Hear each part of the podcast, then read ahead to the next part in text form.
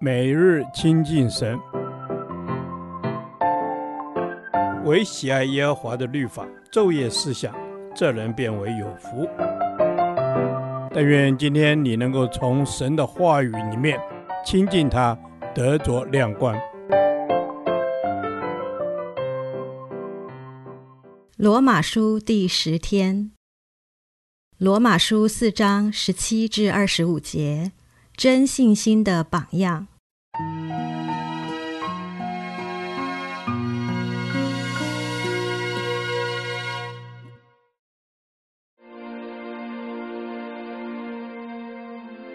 亚伯拉罕所信的是那叫死人复活、使无变为有的神。他在主面前做我们世人的父。如经上所记：“我已经立你做多国的父。”他在无可指望的时候，因信仍有指望。就得以做多国的父，正如先前所说，你的后裔将要如此。他将近百岁的时候，虽然想到自己的身体如同已死，撒拉的生育已经断绝，他的信心还是不软弱，并且仰望神的应许，总没有因不信心里起疑惑，反倒因信心里得坚固，将荣耀归给神。且满心相信神所应许的必能做成，所以这就算为他的意。算为他意的这句话，不是单为他写的，也是为我们将来得算为义之人写的，就是我们这信神使我们的主耶稣从死里复活的人。耶稣被交给人，是为我们的过犯；复活是为叫我们称义。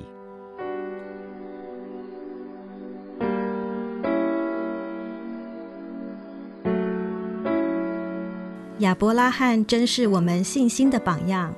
他对于神的信心是一种在绝望中仍存着盼望的信心，而且信心并不摇动。相信亚伯拉罕是真认识神，他认识神是全能的神，是创造天地海的主宰。神说有就有，命立就立，在神没有难成的事。所以，真实的信心就如同亚伯拉罕一样，必须有正确的对象，不是什么都信，而是单单相信这位创造万物的神是永恒的神、全能的神，也是信实的神和慈爱的神。神是使人在绝望中有盼望的神。当亚伯拉罕在领受神应许的时候，他没有任何后嗣，又年纪老迈。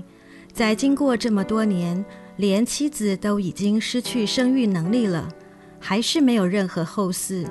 那应许的大国在哪里？多国又从何而来？但是亚伯拉罕不因眼前所见的而绝望，这才是一个真实对神的相信。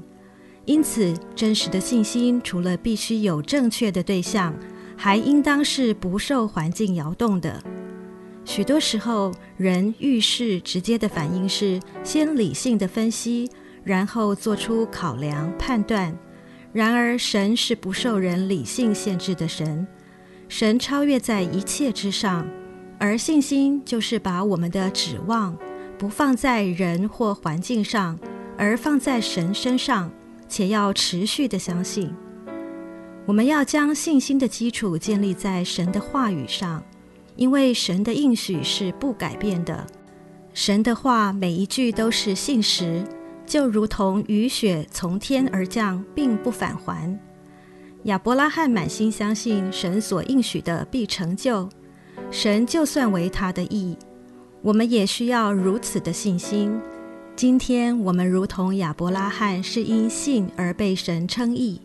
我们所信的是耶稣基督已为我们赎罪而死。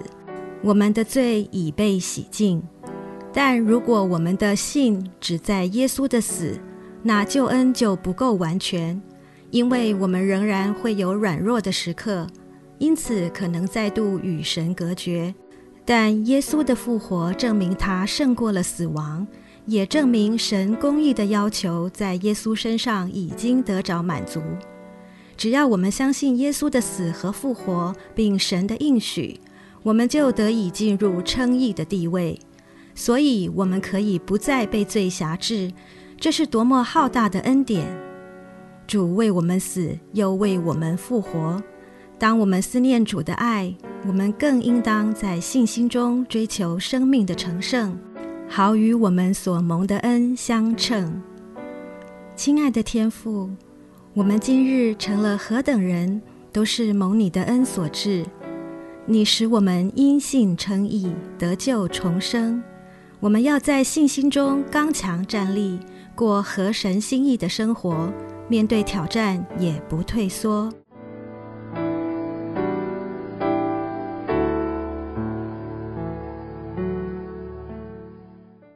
导读神的话，《罗马书》四章二十到二十一节，并且仰望神的应许，总没有因不信心里起疑惑，反倒因信心里得坚固，将荣耀归给神，且满心相信神所应许的。